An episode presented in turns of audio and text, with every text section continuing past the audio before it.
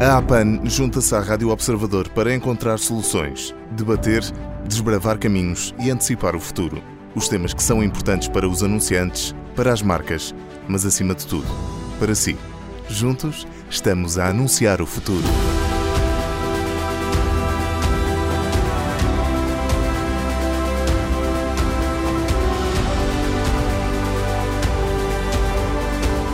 Neste episódio está em destaque a comunicação como um todo.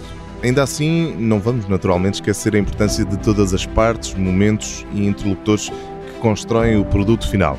Para isso, contamos com a experiência e o saber de alguém que diariamente abraça a globalidade da comunicação num contexto global. Américo Campos Silva é Global Head of Integrated Brand and Communications na Shell. Américo, bem-vindo, obrigado por se juntar a nós.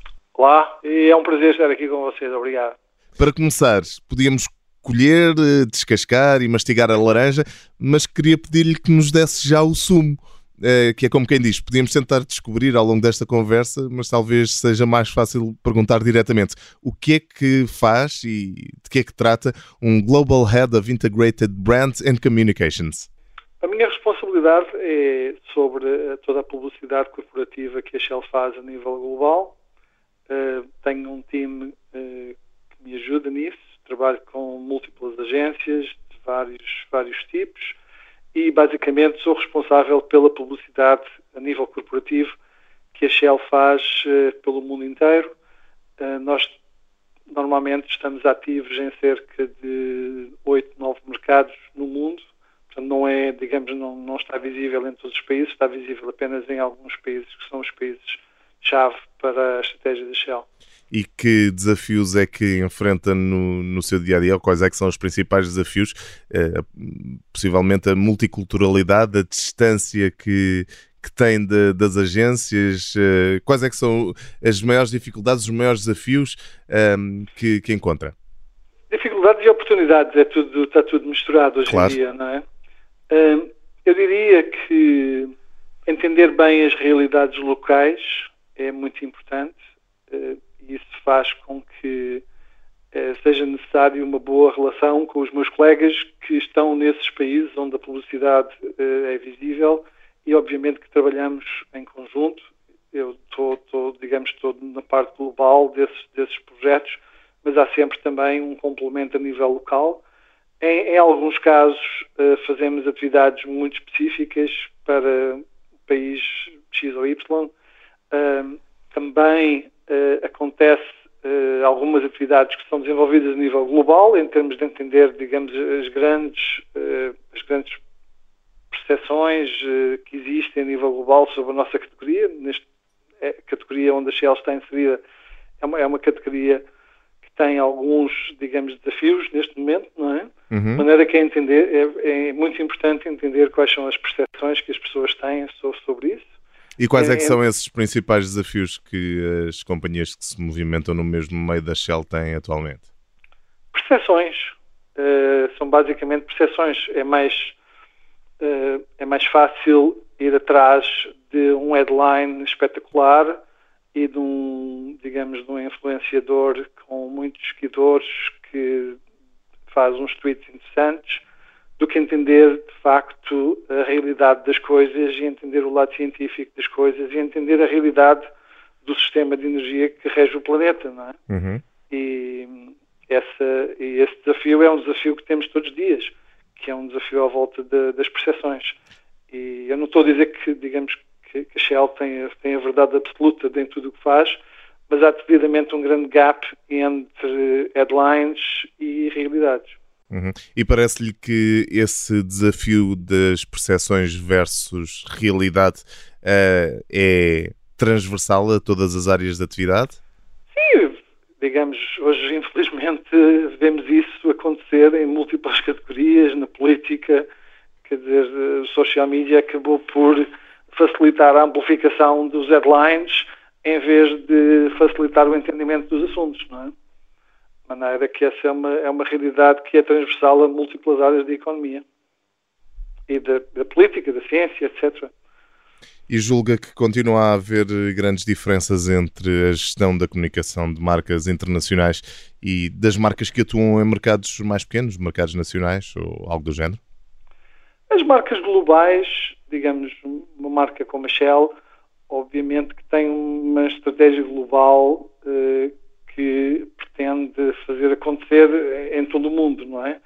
O modo como essa estratégia é, é implementada varia de país para país, mas há uma, há uma estratégia global, há um objetivo que é, que é importante e que é global, que tem a ver com as percepções da companhia. E hoje o planeta é mais pequeno, portanto, eh, a Shell ou qualquer outra marca global não pode ser uma coisa no país A e ser uma coisa completamente diferente no país B. É? Uhum. As coisas têm que, têm que haver uma certa sintonia.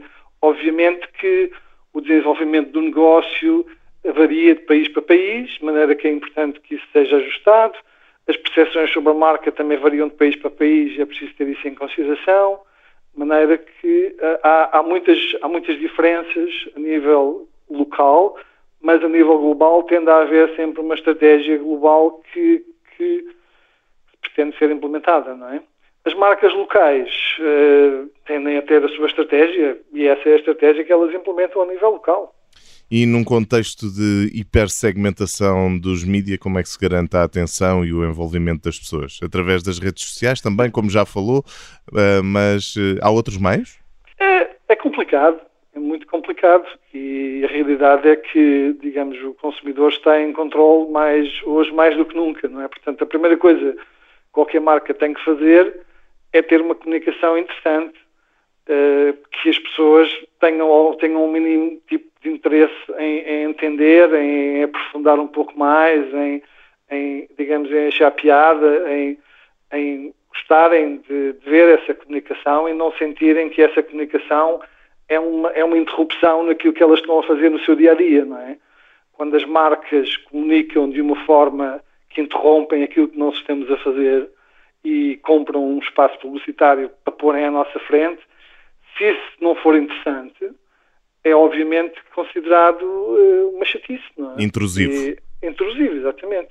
De maneira que esse, esse é o primeiro aspecto, é fazer comunicação interessante.